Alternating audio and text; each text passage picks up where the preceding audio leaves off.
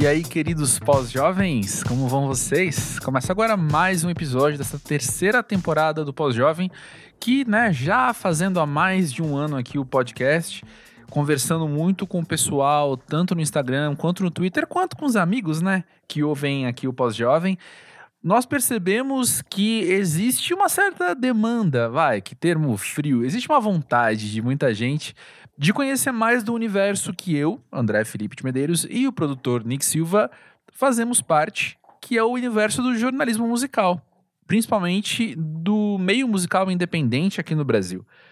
E já passaram por aqui algumas pessoas que têm a ver com isso. Por exemplo, o Tony IX, do Tenho Mais Discos que Amigos, que passou por aqui no episódio 5 e nessa temporada, alguns companheiros de ofício, como é que chama? Colegas de profissão e de carreira e de hum, cena musical, devem passar por aqui também. A começar por Fabiane Pereira. Eu, pessoalmente, tenho uma história com ela. É, a gente até começou a conversa é, falando disso antes de começar a gravar. Que é. A gente se conhece por e-mail, a gente se conhece por. Por redes sociais, a gente se conhece por acompanhar o trabalho um do outro há quanto tempo? Nem eu sei. Meio que desde sempre, saca? Mas a gente nunca tinha conversado, cara. Olha que loucura. Que doideira. A gente nunca tinha conversado a, até a hora que a gente sentou para gravar pelo link no Skype esse episódio aqui. A gente ainda não se viu pessoalmente. O que é uma doideira, né? Pessoas que a gente conhece há tempo sem conhecer.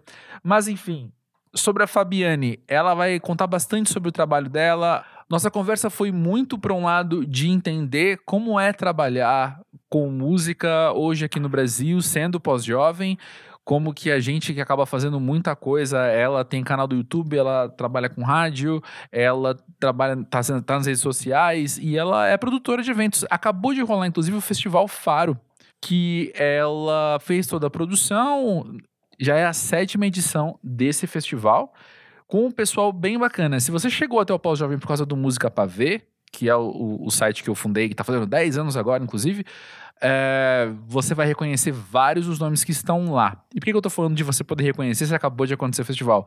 Porque ele, por causa da pandemia, né, foi todo feito online, com uma transmissão zona online, com dois shows por dia. E eles estão todos disponíveis no canal Papo de Música no YouTube. Os links você vai encontrar nas nossas redes sociais ao longo desta semana. Eu falei demais, né? Peço perdão pelo vacilo, mas olha só, fica aí com o papo com a Fabiane, que eu chamo de Fabi, porque, de novo, a gente, a gente nos conhecia, né, de conversar, mas meio que já conhecia ela desde sempre, então pra mim ela é a Fabi. Fica aí com o papo com a Fabi e já já eu volto.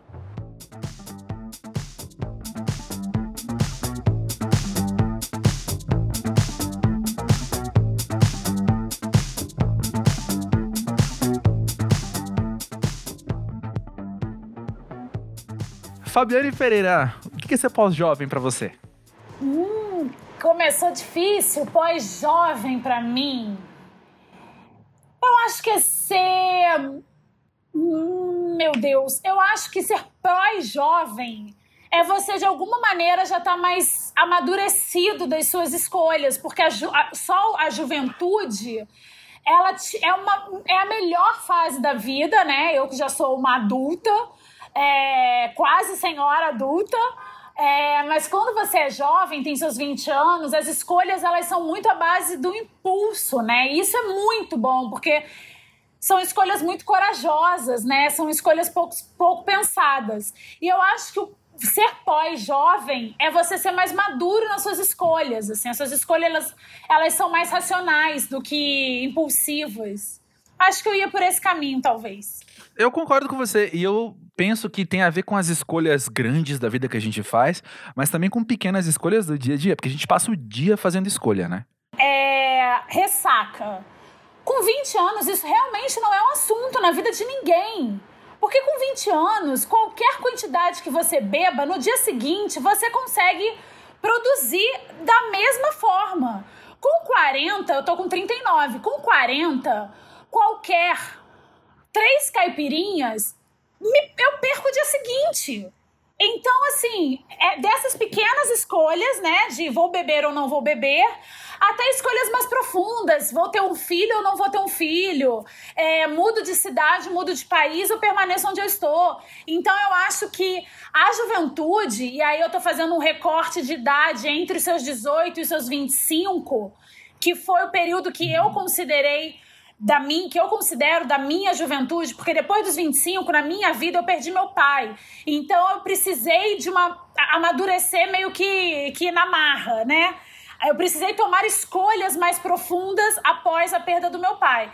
Mas enquanto meu pai estava vivo e, e, me dava aquele suporte é, emotivo, afetivo, psicológico, financeiro também, eu acho que as minhas escolhas foram mais desencanadas, digamos assim. E hoje as minhas escolhas são muito pensadas. E olha que eu sou ariana, hein? Queria dizer que é um signo impulsivo, mas ainda assim jovem adulta, pós-jovem, eu me tornei uma pessoa que que pensa muito antes de tomar uma escolha, antes de fazer uma escolha. Interessante, eu estava pensando quando você começou a falar das escolhas também, que tem a ver com a gente ter uma relação diferente com o tempo, né? Porque quando a gente é jovem, desse recorte que você falou, 18, 25, e até antes disso, né? O tempo é meio que extremamente abstrato, é apenas ele tá lá acontecendo e você tá vivendo junto dele, uhul, e foi. E aí, de repente, e eu penso que é agravado no seu caso, com a questão de uma perda tão próxima e tão formativa que é perder um pai, é, você começa a olhar e falar: peraí, rola uma ampulheta e rola uma areia caindo. Exatamente, André. Esse ponto, assim, é a nossa relação com o tempo. Eu acho que ser pós-jovem é você se relacionar com o tempo de uma maneira diferente do que você se relaciona quando é jovem, sabe? Exatamente é, isso que você disse, eu acho que é muito o embrião do que eu acredito, assim. É, quando você é criança, amanhã pode demorar muito, né? É, Tipo, ah, semana que vem a gente vai na casa da sua avó, e semana que vem não chega. E quando você é adulto, é, ainda mais a gente está vivendo um período em que cinco meses se passaram muito rapidamente.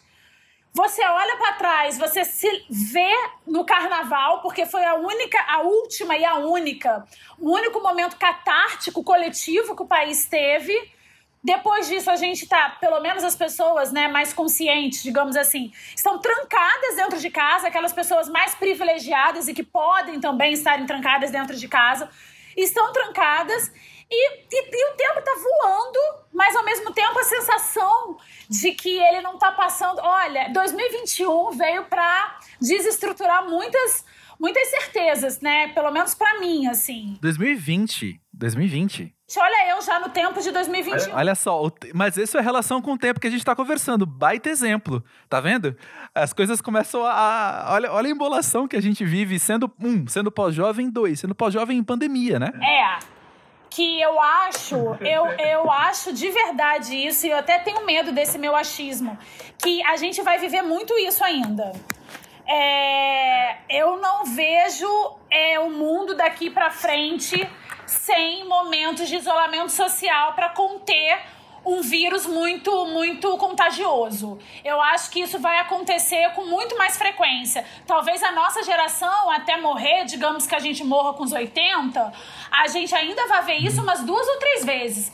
Por tudo que eu tenho lido, eu acho que esses momentos de pandemia vão acontecer com muito mais frequência do que a gente tinha notícia, né? A última foi há 100 anos. Então, assim, teve gente que passou por essa existência sem ter conhecimento do que é uma pandemia. E eu acho que a nossa geração vai ver isso ainda outras vezes. Eu observo a mesma coisa. E eu tinha anotado até uma ideia para falar com você, e é a última na minha lista e a gente está começando por ela. Mas é justamente a gente, como pós-jovem, como é que a gente olha para o futuro, né? E eu penso que se cada fase da vida te faz olhar para o futuro de um jeito diferente. De novo, o que eu acabei de dizer, ser pós-jovem no meio de uma pandemia fez a gente olhar e falar, cara, que futuro o que, que, que, é futuro, afinal? Né? Porque parece que esperar o fim da pandemia já é um futuro, enfim, como ele é indeterminado, né? Quando é que isso vai acontecer? Eu não sei, mas é um, um futuro assim é, é, quase faz de conta, parece, sabe? Eu acho, André, que mais do que pensar o que vai ser do futuro, é o que, que eu quero que esteja inserido no meu futuro. Porque no meu caso, isso mudou completamente. Completamente. As pessoas que eu quero que estejam junto comigo, ao meu lado, o, o tipo de trabalho que eu quero exercer, o tempo que eu quero me dedicar ao meu trabalho, o tempo que eu quero me dedicar à minha família, o tempo que eu quero me dedicar à minha casa. Eu acho que, no meu caso, essa pandemia tem servido para eu repensar muitas coisas relacionadas às minhas escolhas, às minhas prioridades, sabe? Eu desejo muito e profundamente que eu consiga sair muito transformada da pessoa que eu era no sentido do, das minhas escolhas. Eu tinha e tenho ainda uma uma predileção ao meu tempo de trabalho em detrimento de vários outros tempos da minha vida. E eu gostaria muito de saber equilibrar isso. E essa pandemia tá me mostrando o que, é importante e o que, que não é importante, sabe? É, eu consigo comer, eu consigo consumir trabalhando de casa. Então, assim, eu não preciso trabalhar como uma louca do jeito que eu sempre trabalhei. Porque eu não preciso acumular coisas. Acumular para quê? Se a gente sobrevive né, tendo. É, é, esse tipo de escolha de pensamento tem passado muito por mim, assim. Eu acho que eu já era um pouco assim, de todo o dinheiro que eu tinha sobrando era para viajar. Agora, então, vai ser ponto, assim. Porque viajar é o que eu mais tenho sentido falta nesse isolamento eterno. Nem fala, nem fala. Mas sabe que essa é uma conversa que eu tive algumas recentemente, que parece que os ensinamentos que a gente está tendo também são ensinamentos que meio que já estavam por aí, né? Coisas que a gente já vislumbrava a ideia, só que a gente conseguia ignorar mais facilmente. Por exemplo, o que, que você precisa de fato? Eu preciso comer, pagar as contas assim, não sei o que, não sei o que, e só isso. Tá, eu sei, mas eu quero também tal coisa, mas eu quero também aquela outra coisa. A gente parece que. A, a gente é muito craque em ignorar o que a gente quer ignorar, né? Pra focar, enfim, no que a gente acha que a gente precisa, no que a gente escolhe novamente querer, né? É verdade. Por exemplo, roupa. Gente, é, eu acho que eu não compro roupa nunca mais. Porque pra que comprar roupa? Sabe? Roupa é uma coisa que, assim, primeiro que ela dura Segundo que você, eu tô usando a mesma calça de pijama há cinco meses. Eu só tiro pra lavar. E eu lavo a calça de pijama uma vez por semana. E aí eu lavo, ponho no varal, ela seca e eu já uso de novo, porque ela é uma calça meio flanelinha e tá meio friozinho. Então, assim, é perfeita. Eu tô continuando gravando, papo de música, o faro, tudo eu continuo gravando. Mas só apareço daqui pra cima. Eu não preciso me preocupar com a parte de baixo. Então, assim, roupa, sapato. É o tipo de coisa que eu sempre me preocupei tanto no sentido de, ah, como eu faço muito vídeo, como eu lido muito com imagem, né? Eu, de alguma maneira, você tem que estar tá apresentável. Mas o que, é estar tá apresentável? Essas, essas escolhas também estéticas, sabe? Pra mim, né, no meu caso, mudaram muito com a pandemia. Eu fiquei, agora por um acaso, semana passada eu cortei, mas eu tava sete meses sem ver tesoura no cabelo. E assim, e tudo bem, sabe? E antes eu, eu, eu me incomodava muito mais com isso. Sabe? Eu fiquei quatro meses sem fazer unha. Eu não me lembro, não me lembro, desde que eu comecei a fazer unha, que devo ter uns 15 anos, eu não me lembro de ter ficado tanto tempo sem fazer unha. E eu fiquei quatro meses sem fazer unha. Então, assim, é, esses tipos de prioridade que no primeiro momento é, pode passar por futilidade e até, e até é um pouco, mas elas estão incorporadas no nosso dia a dia, no dia a dia de uma mulher. Mulher é muito cobrada também é, nessa coisa estética, sabe? De que maneira que ela vai estar apresentável. Você vai apresentar é, algum show, alguma coisa, você tem que estar com uma roupa diferente do show da semana anterior. Enfim, mulher tem algumas cobranças, né, que o patriarcado acaba nos impondo, diferentes que os homens. E com a pandemia, eu falei: não, não, não, sabe? Não tenho que me. Não tenho. Batom, eu só passo brilho labial. Maquiagem eu não uso há cinco meses. Enfim, eu tô, eu tô exagerando um pouco, mas é isso, assim, prioridade, sabe? Quanto que eu já gastei com maquiagem na vida? Sabe? Quanto que eu já gastei com roupa na vida? E eu tô realmente valorizando aquilo que eu de fato preciso, sabe? Comida, tô comendo é, melhor, mais saudavelmente, tô cozinhando em casa todos os dias. Eu conto nos dedos as vezes que eu pedi comida por aplicativo. Enfim, eu tô tendo uma vida que eu, eu sou do interior, então eu sempre apreciei muito uma vida caseira. Eu sou de Volta Redonda. Vim morar no Rio com 18 anos e o Rio te engole, né? Porque é uma cidade linda, exuberante, é praia, é show, e eu que trabalho com música, então é show de segunda a segunda. E assim, eu não tava olhando a minha casa, sabe? Eu amo a minha casa, sabe? Eu, eu cada quadro da minha casa é uma escolha minha do meu namorado e a gente não tava dando atenção para isso. Então, eu acho que a pandemia, ela tá servindo, eu não tô aqui romantizando pandemia não, pelo amor de Deus, tá? Porque é um momento, é um momento muito cruel, principalmente porque a gente tem uma situação de crise sobrepostas, né? Crise sanitária sobreposta com a crise política, com a crise econômica, com uma crise social intensa. Então eu não tô romantizando, mas eu, particularmente, estou sentindo muitas mudanças em mim. Se essas mudanças vão me transformar num ser humano melhor, só o tempo vai dizer. Aí o tempo de novo. Mas é, tá, eu tô sendo transformada de alguma maneira. Sim. Sabe o que eu acho mais. Eu, pessoalmente, eu, André Felipe, o que eu acho mais bonito quando você fala tudo isso? Eu penso que é uma coisa que, sem a pandemia, é um processo que a gente também é convidado a passar. E eu acho que a fase pós-jovem da vida convida muito a gente a passar por isso. Que é o seguinte: quando você reestabelece, então, essas prioridades, se reestabelece alguns valores seus, também dá um novo filtro para você olhar para o outro. Porque quando você vira e fala, ah, eu posso me cobrar menos com a minha maquiagem, e como você tá dentro de uma mentalidade, uma cultura do patriarcado que olha pra mulher desse jeito, a gente precisa se desvencilhar disso ao longo da vida. A gente vai aprendendo a se desvencilhar disso. Então, no primeiro momento isso tem a ver com você, mas no próximo passo é olhar pro outro e falar também, não preciso cobrar ninguém disso. É, eu acho que eu tenho falado muito isso. Todo, toda semana, quando eu apresento Faro, eu falo muito sobre a palavra do ano é empatia. E pode parecer uhum. lugar comum, e tomara que se torne um lugar comum, porque a gente falar de empatia, se tornar um lugar comum, isso é muito positivo. Mas eu acho que. De fato, sabe, você entender desde o início que a gente vive num país que é extremamente desigual. E que, uhum. por mais que muitas pessoas tentem nos dizer que o vírus não escolhe o vírus escolhe, sim. O vírus escolhe quem vai viver e quem vai morrer. Não o vírus, mas o sistema que a gente vive escolhe quem vai viver e quem vai morrer, sabe? Escolhe quem tem mais condições de superar uma doença e quem tem menos condições. É, e eu uhum. acho também, nunca foi o meu, o meu lugar de, de de pensamento, mas eu acho que, de modo geral, coletivamente, a gente está pensando mais na importância que é ter um sistema único de saúde. Que nós, de classe média, por termos plano de saúde, valorizamos pouco, sabe?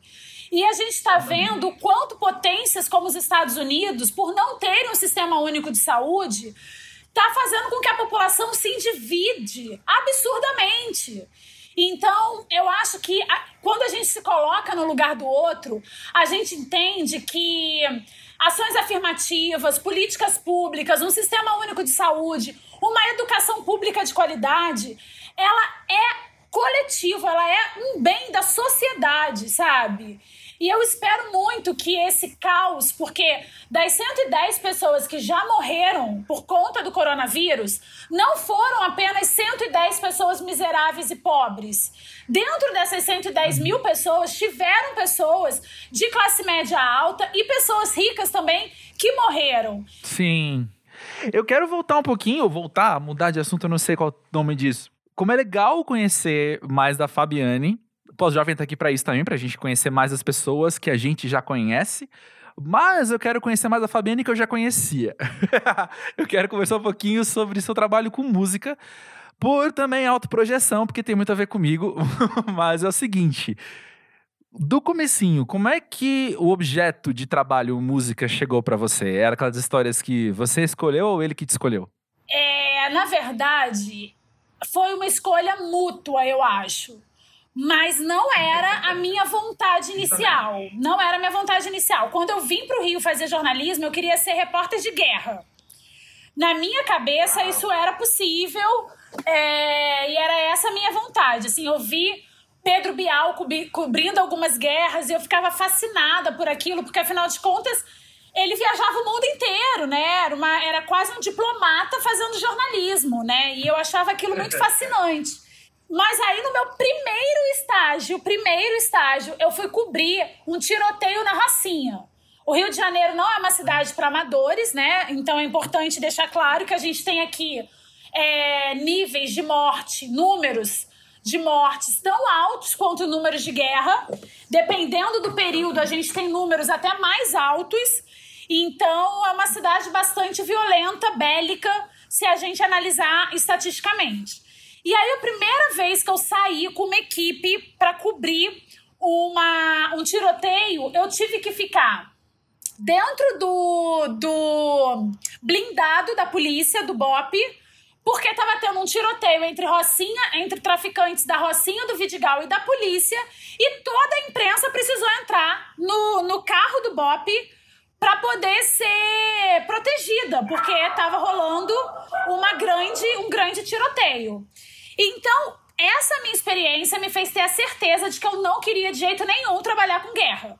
Não queria, eu não, não tinha estrutura emocional para trabalhar, para ser repórter de guerra. E aí, é, na, na editor, a editoria que tinha para eu sair de cidade era cultura. E bastou eu ficar um dia na editoria de cultura para eu já me apaixonar completamente. Então, assim, desde o meu ah. primeiro estágio, eu trabalho com, com cultura. Na verdade, poucas vezes eu flertei com literatura, com artes plásticas, com cinema. Eu sempre fiquei na música. É, mas eu, eu me considero muito mais uma jornalista de cultura do que uma jornalista especialista em música, porque eu acho que eu não sou uma especialista, sabe? É, isso não é síndrome da impostora, não. Isso é, é uma relação. É, uma, é porque eu não me considero mesmo. Eu me considero jornalista. Muito mais até, e talvez com uma quedinha para o segmento cultural. Mas muito mais até do que uma jornalista de música, musical, assim. Então, por isso que eu digo que foi uma escolha mútua, assim. Eu não procurei a música, a música também, de certa maneira, não me procurou, mas a gente se encontrou. E a gente se encontrou muito cedo. Foi no primeiro período da faculdade. E desde então, eu nunca trabalhei com outra coisa. Aham. Uhum. E a tua relação com a própria música, você consegue ver como que ela se desenvolveu ao longo dos anos? Que ela se desenvolveu, é claro que sim, né? Mas você consegue medir como isso aconteceu? Hoje, olhando para trás, eu consigo fazer um paralelo um pouco mais concreto. Por exemplo, eu sou cria do rádio. Eu trabalho em rádio praticamente desde que eu me formei. E isso faz 15 anos. Eu fiquei.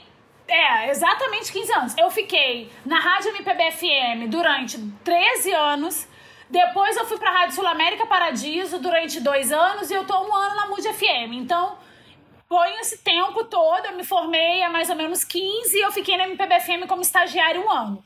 Então, desde que eu tô, né, é, eu, eu, eu tô dentro desse mercado radiofônico. E a minha mãe é uma, é uma pessoa, uma criatura de rádio. Ela ouve rádio 24 horas por dia. Tem rádio na minha casa em todos os cômodos e eu costumo dizer que na esquizofrenia, porque na cozinha tá num dial, na sala tá no outro dial, no banheiro tá no outro dial. Ela gosta de ouvir aquele ruído, assim. Desde sempre, desde que eu era muito criança, assim. Quando eu era mais criança, tinha muita rádio de música, então a gente ouvia muita música no rádio. Mas quando eu acordava para ir para a escola era rádio de notícia. Então era, eu nunca esqueço o programa do Dário de Paula, me acordava todos os dias com a musiquinha e tal. Então eu desde sempre eu tenho uma relação de muito carinho e afeto com rádio. Eu acho que é um dos veículos, se não o mais importante, é um dos mais importantes veículos que a gente tem, porque apesar do Rio e de São Paulo serem cidades que consomem relativamente pouco rádio no sentido de notícia, no sentido de se informar pelo rádio, é, o Brasil, de um modo geral, se informa muito mais pelo rádio do que pela televisão e do que pelo, pela internet. Talvez eu seja uma das poucas pessoas no Brasil que defenda a hora do Brasil.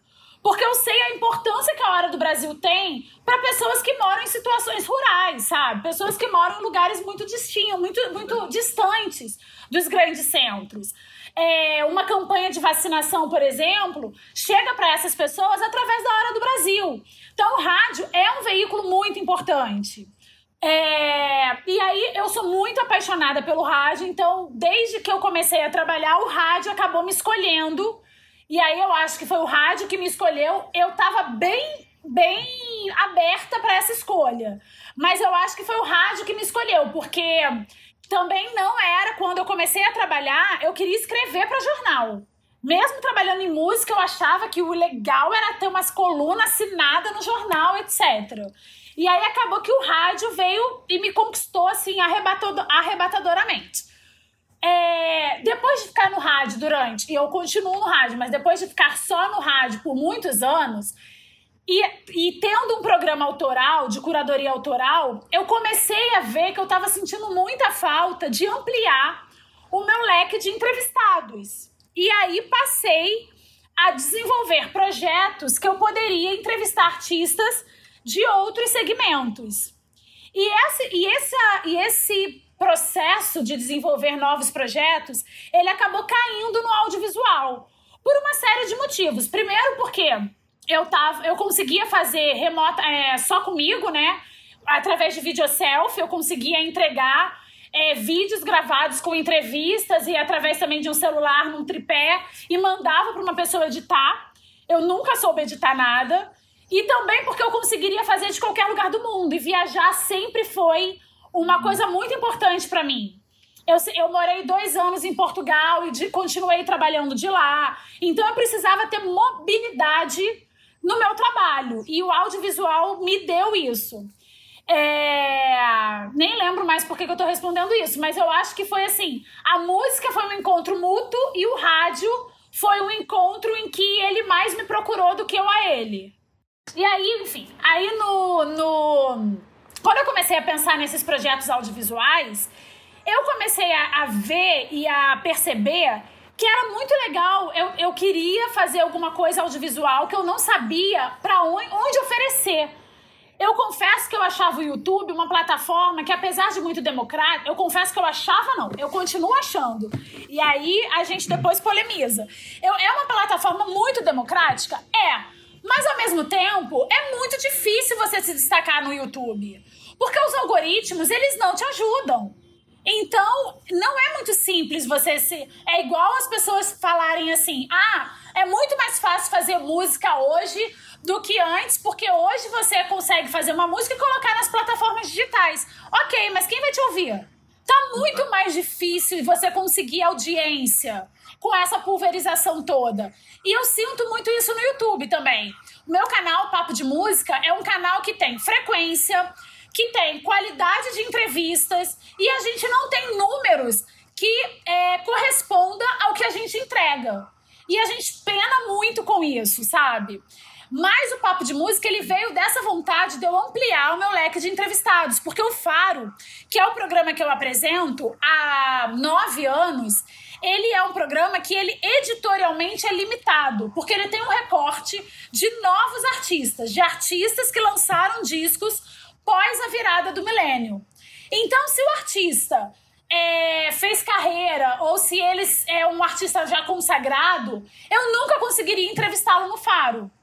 E aí eu, eu depois de muito pensar, eu desenvolvi um projeto que acabou se tornando um canal no YouTube, onde eu entrevisto é, qualquer tipo de artista ligado à música que represente qualquer gênero musical. E foi daí uhum. que surgiu o Papo de Música também, que é um outro, é, um outro projeto, um outro trabalho que eu faço com muito afinco e que tem a ver com música. Sim, deixa eu te fazer outra pergunta carregada de autoprojeção. Como que é para você ter contato com tanta gente ao mesmo tempo? Porque ao longo da semana você conversa com X número de pessoas. O quanto você carrega com você dessas conversas e o quanto você carrega com você do que você aprende com, com gente tão, tão sensacional, tão criativa, para além até do trabalho que elas exercem, né? Mas pelas pessoas mesmo que elas são. André, eu acho que eu escolhi, eu acho não, assim, eu tenho certeza que eu escolhi o jornalismo porque eu sou muito curiosa. E eu tenho muito interesse nas histórias das pessoas. Independente se a pessoa é artista, se a pessoa é engenheiro, se a pessoa é arquiteto, se a pessoa é doméstica, se a pessoa é babá, se a pessoa é pedreiro. Eu não, eu, eu tenho curiosidade sobre pessoas, sobre a vida das pessoas, sabe? Eu sou daquelas pessoas que tá no metrô imaginando que tipo de vida a pessoa que tá sentada na minha frente tem. Então, eu tenho muito interesse pela vida das pessoas, genuinamente, desde pequena. Eu sempre ia com a minha mãe, meu pai era dono de padaria. Então, os clientes iam na padaria do meu pai, eu perguntava a vida inteira do cliente. Porque eu sempre tive curiosidade, sabe? Então, assim, o meu trabalho, ele, ele, eu exerceria ele se eu fosse, sei lá, se eu fosse uma jornalista é, mais voltada para o campo da gastronomia.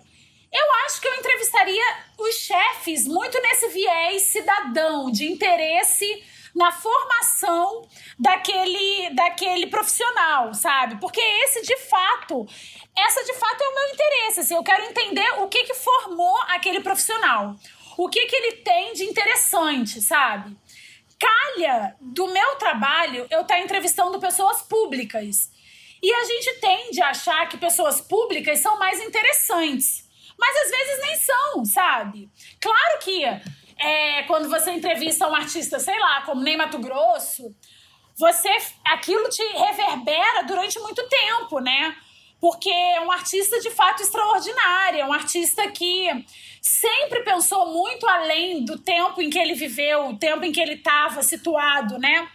Emicida também, que é, inclusive é aniversário de Emicida hoje, dia da gravação do podcast. É, é um artista também que ele é muito...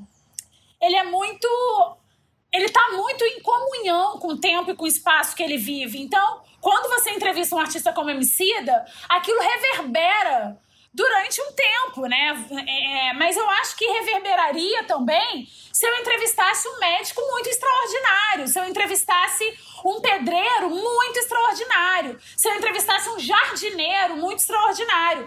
Então, é, eu acho que essa pergunta que você me fez, me perguntam sempre, sabe? É, e do mesmo jeito que eu não tô romantizando a pandemia, eu também não romantizo muito a minha profissão, sabe? Eu acho que artista é farol.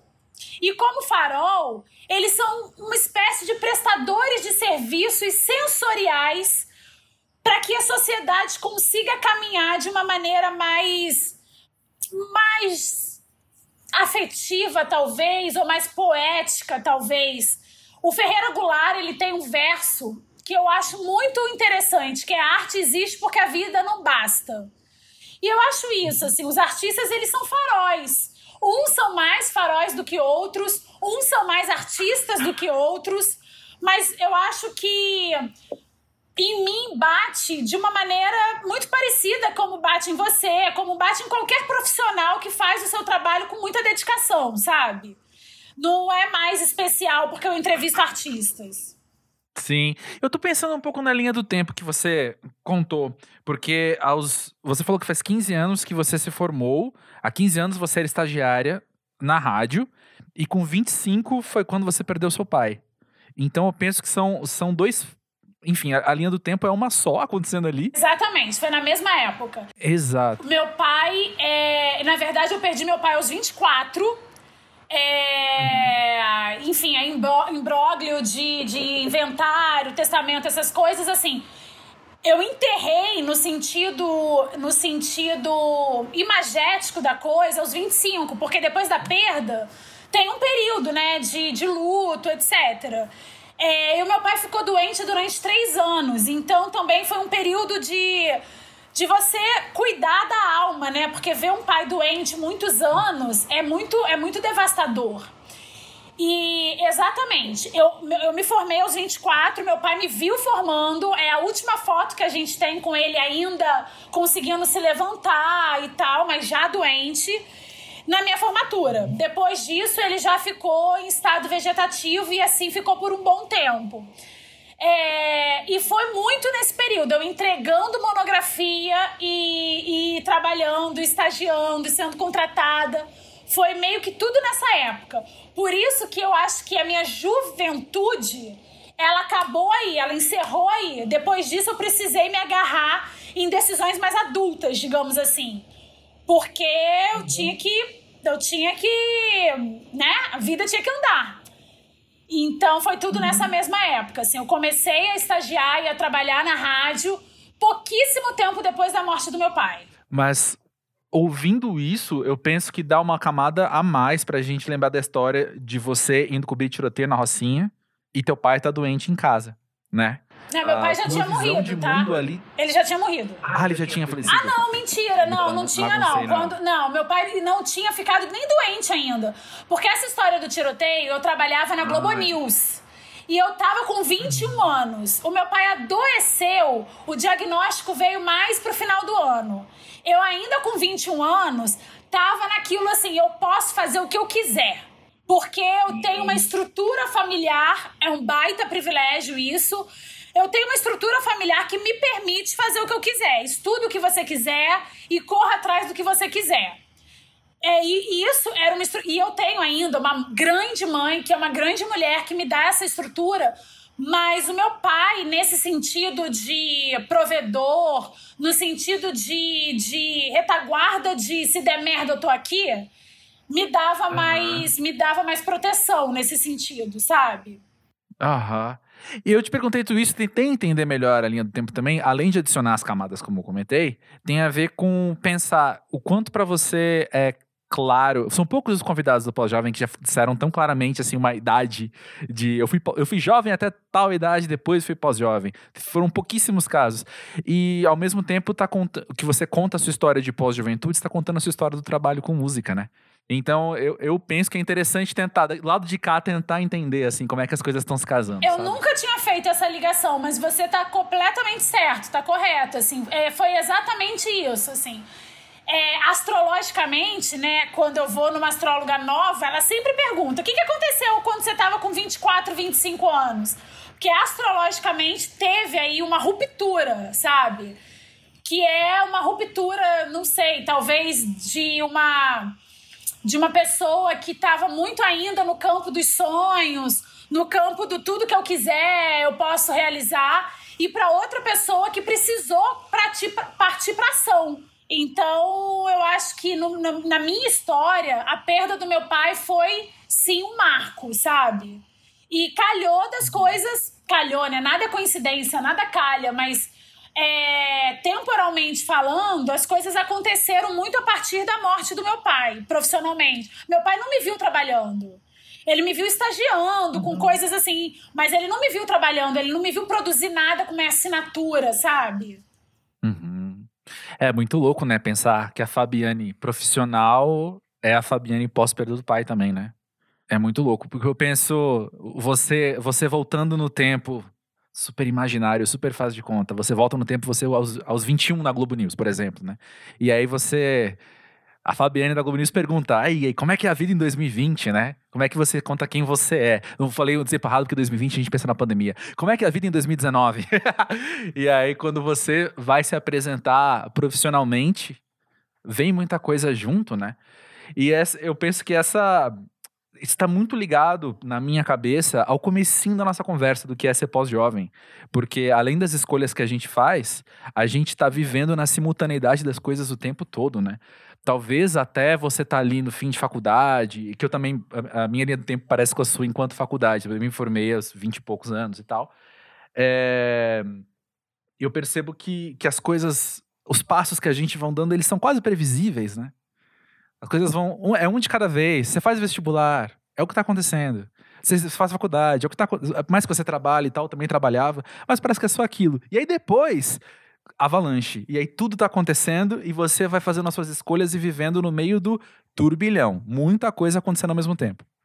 É, você falando, me veio à cabeça assim: é, eu sou muito a mulher que eu queria ser quando eu tinha 18 anos. Eu realmente Uau. sou, sabe? É, eu me lembro, eu me lembro de com 18 anos projetar o que eu queria ser aos 35, aos 40. E eu tô muito no caminho. Claro que tem muita coisa que é, as minhas conquistas ainda não chegaram ao ponto que eu gostaria que elas chegassem.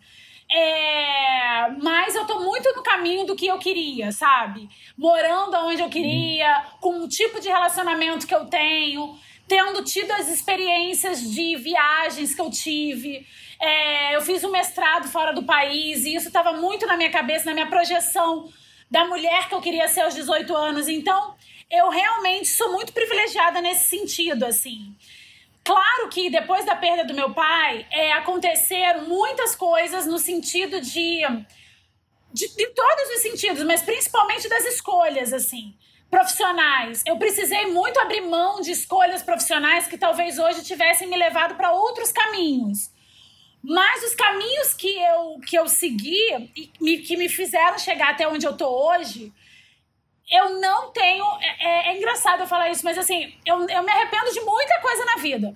Mas das escolhas profissionais que eu tive, eu não, te, não me arrependo de nenhuma. Absolutamente nenhuma, sabe? É, todas as escolhas que eu tive, dentro das oportunidades que eu tive, talvez eu quisesse ter tido outras oportunidades, mas dentro do que me foi apresentado, eu não me arrependo de nenhuma escolha que eu tive. É, eu acho que esse amadurecimento que eu falei em relação ao ser pós-jovem, na minha vida ele chegou mais cedo do que muita gente, do que muita gente precisa, sabe? E talvez chegou mais tarde do que muita gente também, porque com 25 anos, mano, pô, é, né? Já tem muita gente aí que é pai de família, mãe de família, e já tá criando seres humanos, sabe? Então, é, mas dentro da, da forma como eu fui criada, é, esse, esse amadurecimento ele chegou numa época que, ok, sabe? Eu já tinha vivido toda a minha primeira infância dentro de uma família estruturada, eu já tinha estudado em boas escolas, eu já tinha vindo de uma cidade interiorana e sabendo que não era o lugar que eu queria permanecer por N motivos. Então eu já estava muito, muito ciente das escolhas que eu queria ter aos 25 anos. E eu fui caminhando na direção dessas escolhas. Nem todas deram certo no sentido de terem sido bem-sucedidas, mas deram certo no sentido de terem me feito chegar até aqui hoje, entendeu? Sensacional. Bateu muito forte em mim essa frase de que você é a mulher que você queria ser mais cedo. E você usou, em seguida, você falou a palavra privilégio, e eu concordo muito contigo. Eu penso que é um privilégio poder falar isso, assim. Eu vou até falar que ó, quando eu olho, assim, na horizontal, as pessoas perto de mim, as conversas que a gente tem, é... nossa, quase ninguém faria essa afirmação do jeito que você fez. Então isso é muito precioso. André, eu acho também que tem um ponto aí que precisa ser falado que chama terapia, né? Claro que isso não veio assim, nossa, sabe? É, é, trabalhado, é trabalhado diariamente, assim. É trabalhado com terapia, é trabalhado com meditação, oração, do jeito que as pessoas quiserem chamar. É trabalhado, acho, e volto na palavra empatia. Acho que é uma série de trabalhos que me fazem afirmar isso. Mas eu realmente sou muito feliz com a mulher que eu me tornei. E é engraçado porque sempre que eu penso assim no meu pai, eu, eu penso que a gente teria muitos conflitos ideológicos hoje se o meu pai fosse em 2020, o pai que ele era antes de morrer, nós teríamos muitos conflitos ideológicos. Mas eu acredito que assim como eu mudei, meu pai também com o tempo mudaria, né? E eu acho que ele estaria muito orgulhoso assim da mulher que eu me tornei porque eu sou muito feliz com as minhas escolhas, assim, e muito e mais do que feliz, eu sou muito é, eu tô muito confortável com elas, sabe? Eu, eu, sei, eu, eu acho que eu trabalho muito pra me sentir confortável dentro do meu corpo, me sentir confortável dentro da minha capacidade cognitiva. É, não é que eu não almeje coisas maiores, eu almejo sempre eu, eu, eu até tenho é, projetos muito grandiosos, assim. Mas eu, eu lembro sempre de uma frase: que menor do que o seu sonho você não pode ser. Então, como é projeto alto, eu preciso também, de alguma maneira, estar do tamanho das minhas projeções. E para eu estar do tamanho das minhas projeções, eu preciso trabalhar. E eu preciso trabalhar através de meditação, através de terapia, através de me colocar no lugar do outro, sabe? Através de conversar. Eu gosto muito de fazer entrevistas e de dar entrevistas, porque as duas coisas são a mesma coisa essa, sabe? É tudo uma troca. Então eu acho que é, esse conforto dentro da mulher que eu me tornei, ele vem muito pela, por essa consciência, sabe? De que tudo é uma troca. Uhum. Mas isso é uma coisa que o André Felipe, de 18 anos, não sabia. E é um tema que aparece aqui no Pós-Jovem de vez em quando, que é estar bem é uma série de escolhas. E estar bem em, requer empenho, e estar bem requer disciplina.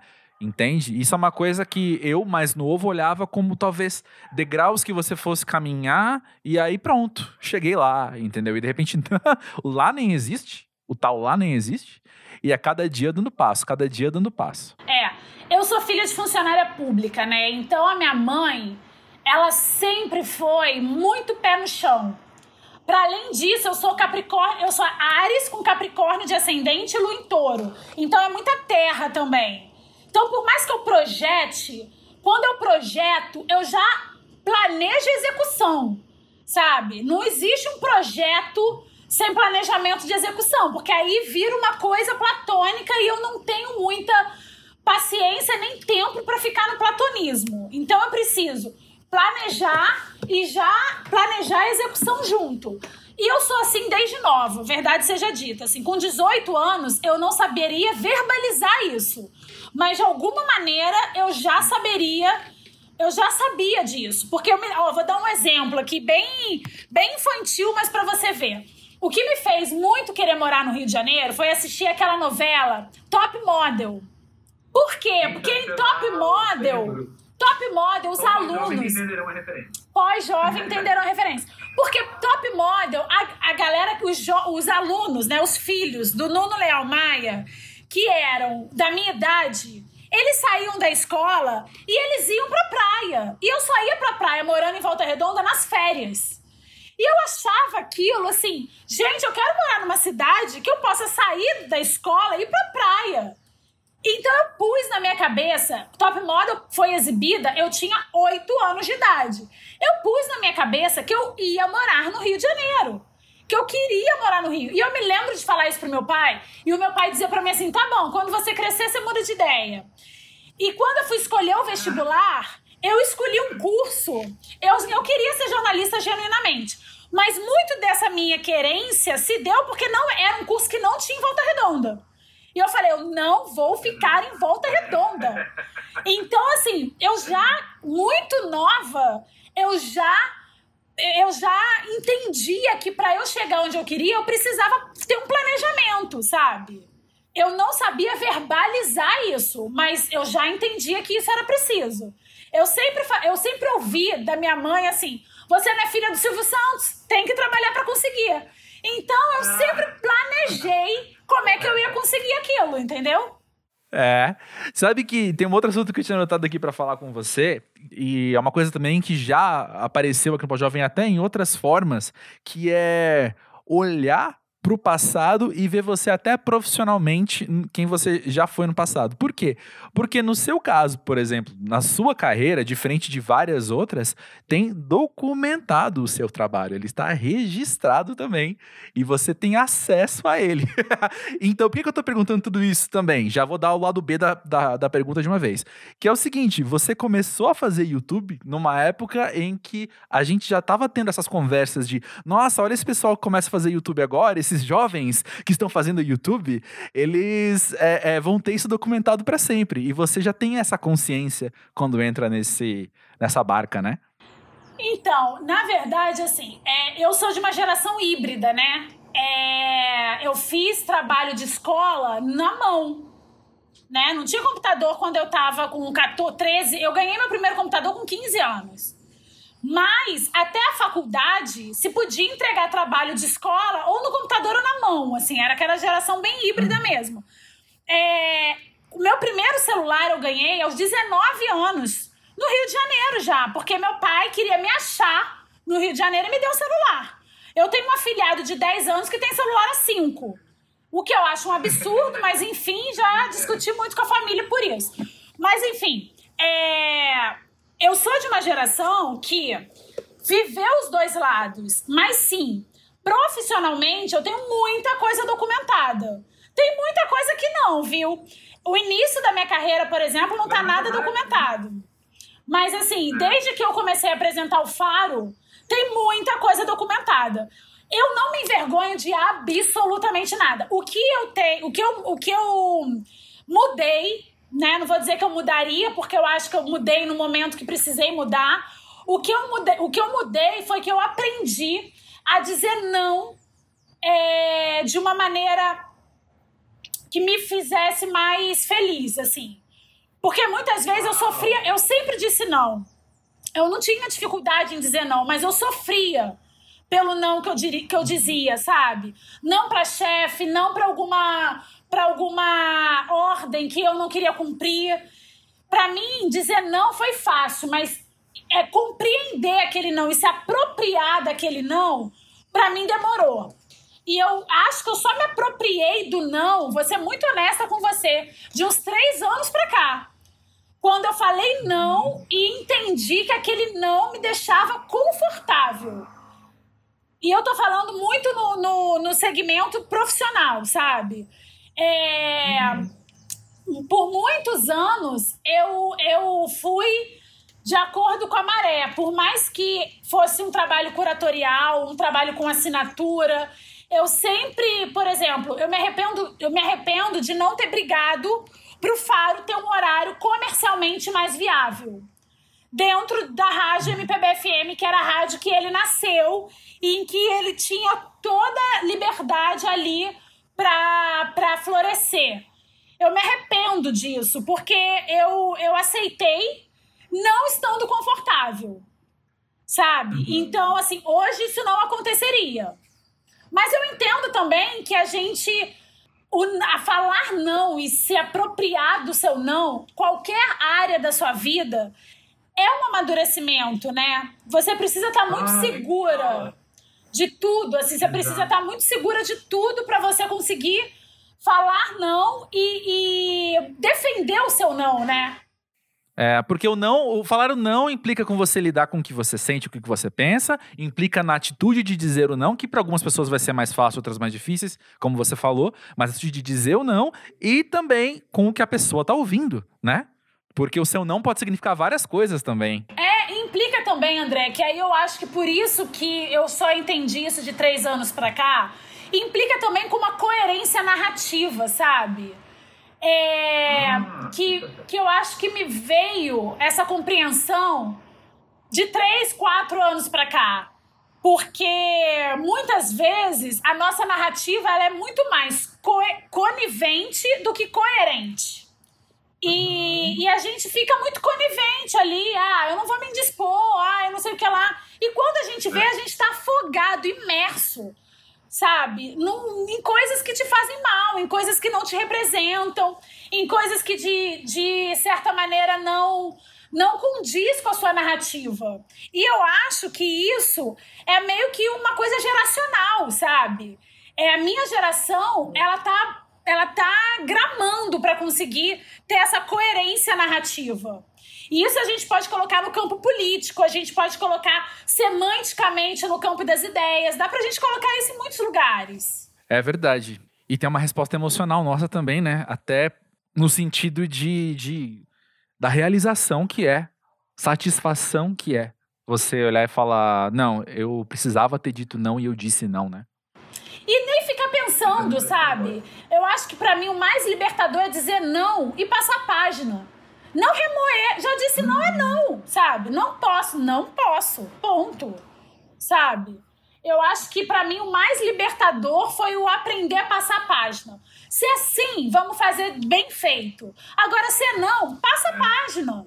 É. Sabe que isso, isso renderia um episódio só e, e, a gente tá chegando aqui no fim. Mas eu vou deixar essa ideia já para quem tá ouvindo aí ouvir, e pra Fabi voltar para um outro pós-jovem depois falar disso também. Mas é, é muito interessante como.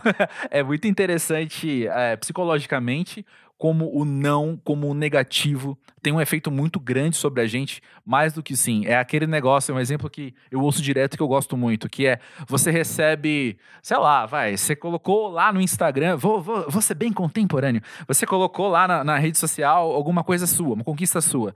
Aí um vira e fala, meu, massa, Fabi, o outro vira e fala, ah, legal, adoro seu trabalho. O outro vira e fala, ah, legal. Alguém vira e fala, putz, ridículo. Você ignora todos os outros para focar em um comentário, sabe?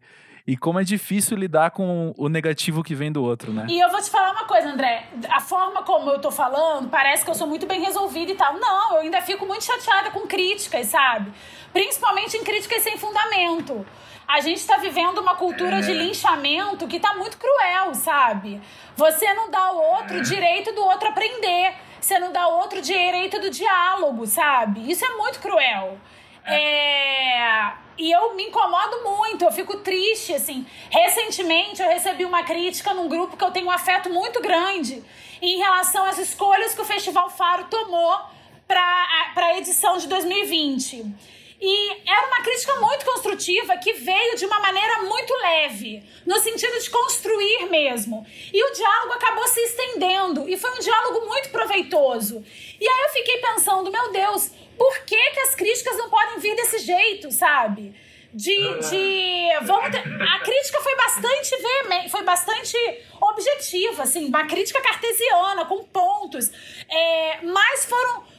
Foi compreensível, eu conseguia entender o raciocínio da pessoa que estava criticando e os motivos que a faziam criticar. Agora, o que a gente tem visto por aí são pedras atrás de pedras que a gente não consegue saber qual a direção da pedra, qual é o peso da pedra, onde é que a pedra caiu.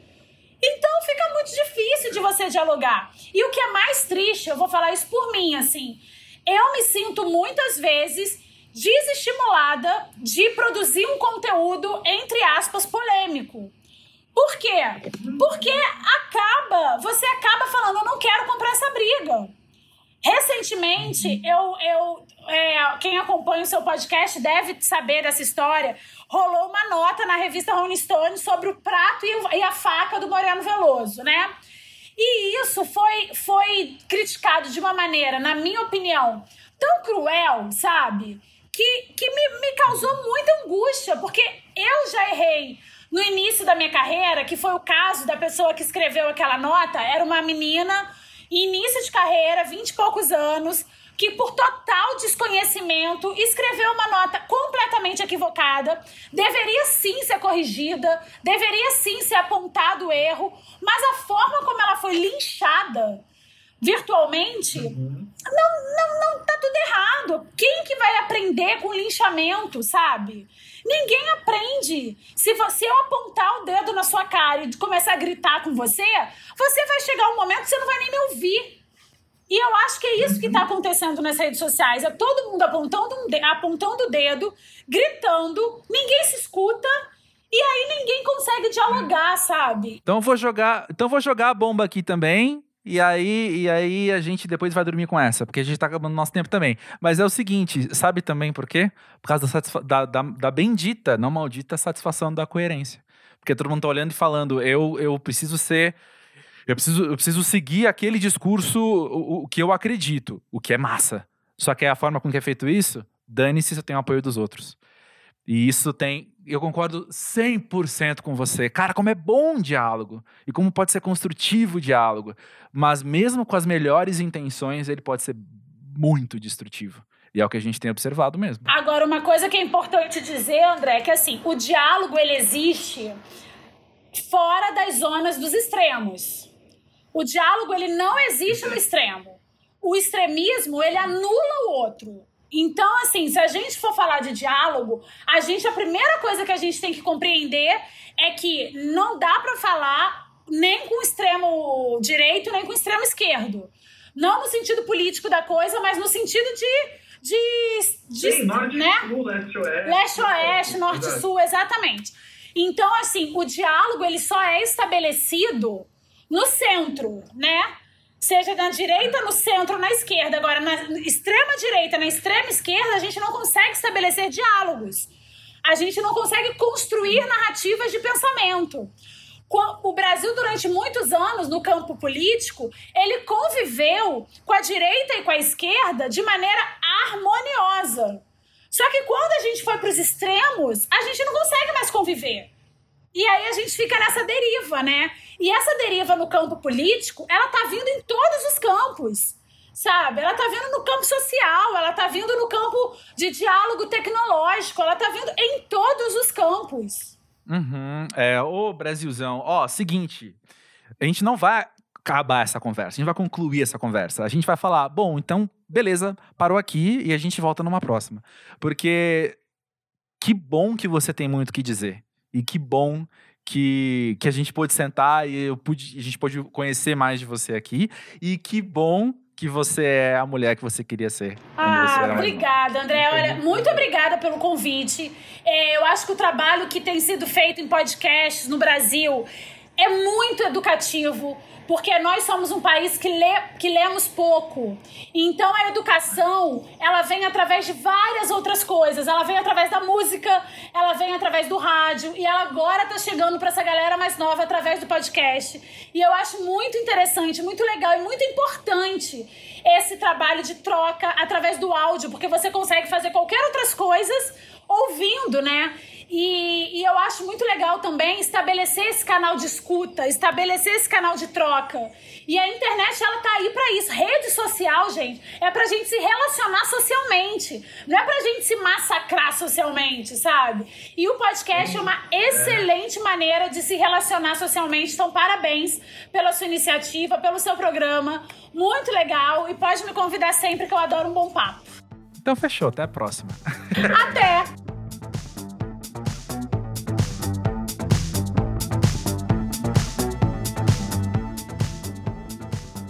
Olha, eu vou voltar rapidinho no assunto que eu comentei no comecinho desse episódio, quando eu disse que algumas pessoas falaram que gostariam de conhecer mais esse universo que eu e o Nick, produtor aqui do Pós-Jovem, uh, fazemos parte, que é o do jornalismo musical, o da imprensa na web principalmente, tratando de música independente desde muito tempo. A gente já é macaco velho. Falar em macaco velho, é, olha só que transição maravilhosa. A gente está no Monkey Buzz desde o comecinho do site em 2012. E para além disso, o Nick tem o Vamos Falar Sobre Música, um podcast maravilhoso que certamente vocês conhecem. E eu, como comentei, tô no Música Ver há 10 anos já, né? E se estamos aqui então trazendo a Fabi e outros convidados nas próximas semanas, surpresas, uh, que tem a ver com esse universo, porque as pessoas pediram. Também tem um lado meu egoísta, será que eu chamo assim? Que é o de poder conversar com essas pessoas e aprender com as nossas diferenças. Várias vezes durante a conversa com a Fabiane eu percebi essas diferenças porque não é isso que acontece em conversa. A gente vai falando com as pessoas e percebendo o que nós temos em comum e o que nós não temos em comum. E me faz bem, digo, você egoísta aqui, dizer que, que do meu lado me faz bem. Crescer com isso, poder ouvir outra perspectiva, poder ouvir outra vivência e aprender com isso, né? Que legal, que legal ter essa oportunidade. Obrigado aí para todo mundo que sugeriu que a gente trouxesse mais gente do jornalismo musical. Bom, na semana que vem. Hum, não vou dizer se alguém no jornalismo musical ou não, mas enfim, semana que vem tem mais pós-jovem. Segue a gente no arroba pós-jovem, é, tanto no Twitter quanto no Instagram. Se você tiver sugestões, se você tiver críticas, se você quiser contar da sua relação sendo pós-jovem, nessa vida doida que nós levamos, conta pra gente no podcast pós-jovem.com.br.